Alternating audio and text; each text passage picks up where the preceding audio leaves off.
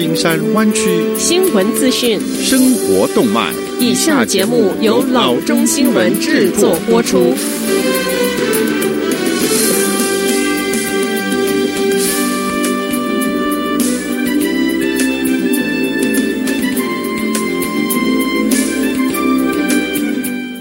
各位听众，大家好，欢迎来到老中广播电台的节目，我是君君。我们首先来关注今天的旧金山湾区地方消息。一家历史悠久的 San Francisco 企业无法在新冠病毒的疫情中幸存下来，他向顾客告别。位于 Sutro Bass 上方的 Louis Restaurant 周一宣布，在服务顾客八十三年之后，餐厅将永久关闭。这个决定很难做出，但鉴于我们所看到和听到的关于重启开放室内就餐的一切，我们觉得对我们和我们的员工来说，这是一个太不确定的环境了。这家餐厅在 Facebook 上面写道：“坐着等待疫情过去，在财务上完全不合理。”创始者 Helen Louis Huntless 的孙子、共同所有者 Tom Huntless 表示：“让员工们知道这个决定真的很困难。”在 Facebook 上面宣布关闭之后，Huntless 收到了对他的家族过去八十多年倾注于 Louis 的爱的回应。我们从数百人那儿听说路易斯在他们的心中有特殊的地位。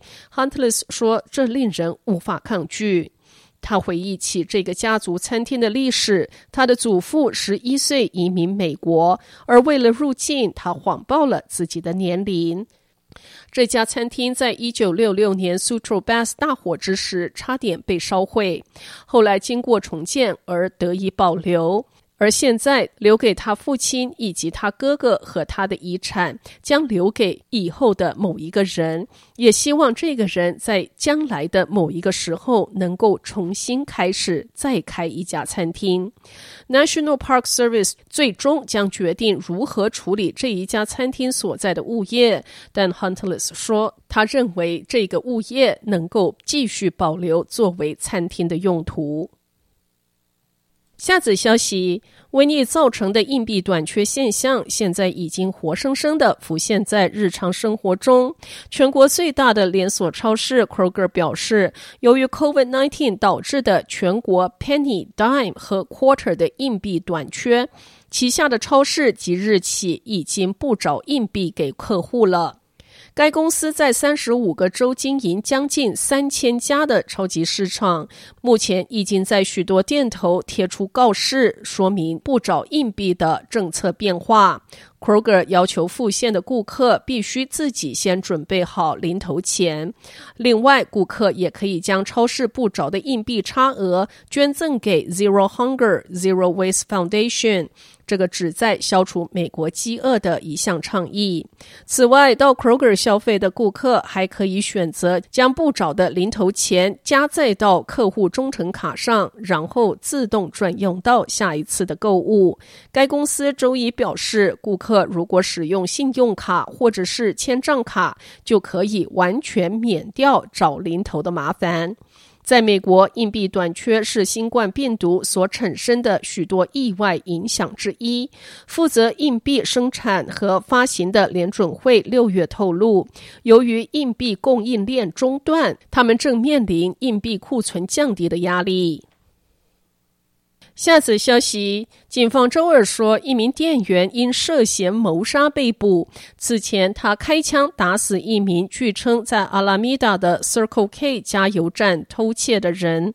二十六岁的 Wen Yong Huang 是 Oakland 居民。周六晚间十一点四十五分，警方前往一千七百一十六号 Webster Street 的这一家加油站，处理在那儿发生的一起抢劫案。抵达现场之后，警方是逮捕了店员 Wayne Yong Huang。阿拉米达警督 Ryan DeRespini 说，死者是二十四岁的 Ethan Escorcio。他在偷窃之时遭到 Huang 开枪射击。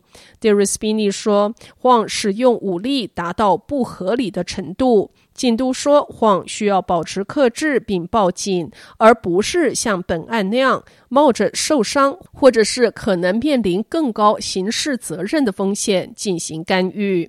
根据监狱记录，谎现在是关押在 Dublin 的 Santa Rita Jail。下则消息。Hollywood Reporter 周一称，热门科学节目《Miss Buster》的主持人 Grant Imahara 突然去世。同时，身为机器人专家、电气工程师的他，年仅四十九岁。报告的死因是脑动脉瘤。Imahara 毕业于南加州大学，洛杉矶居民。他在 Discovery 频道节目《Miss Busters》第三季加入了团队。与 Kari Byron 和 Tory Belleci 共同主持这个节目，直到二零一四年，这个节目在 San Francisco 拍摄。Imahara 后来共同主持了 Netflix 的节目 White Rabbit Project。在 Hollywood Reporter 获得的一份声明中，Discovery Channel 说，听到关于 Grant 的这一个令人伤心的消息，深感悲哀。他是我们 Discovery 家族的重要成员，非常的出色。我们向他的家人表达我们的思念和祈祷。白人说，他希望有一台时光机器，并且附上了他 Imahara 和 Belleci 在红地毯上面的照片。下则消息，虽然全面复工看似遥远，但这一项宣布总是个好兆头。总部位于 San Francisco 的群众商家评论网站 Yelp 周一宣布，将重新招募因为 COVID-19 造成经济衰退而被公司放无薪假的一千一百名的员工。根据 Market Watch 的一份报道，Yelp 首席执行长 Jeremy Stoppelman 说。大多数的员工将于八月返回岗位，销售人员则在将来的四个月内全部就位。所有被重新雇佣的员工将获得与放无薪假之前相同的薪水。四月初，Yelp 解雇了一千名的员工，并让另外一千一百名的员工放无薪假，因为就地避难令导致该网站客流量大幅的减少。NCBC 获得的 Stoppman 一份公司电邮中写道：“尽管复苏的脚步和持续时间仍然不明，但是执行团队和董事会对我们有能力应对挑战，并把握未来机遇充满。”信心。好消息并未反映在股价上要周一股价下跌超过百分之一。该公司股价于二月下旬达到每股三十六块半高峰之后，便一路下跌，至三月十八日跌至十四块四毛六的低点，如今则稍稍的回稳。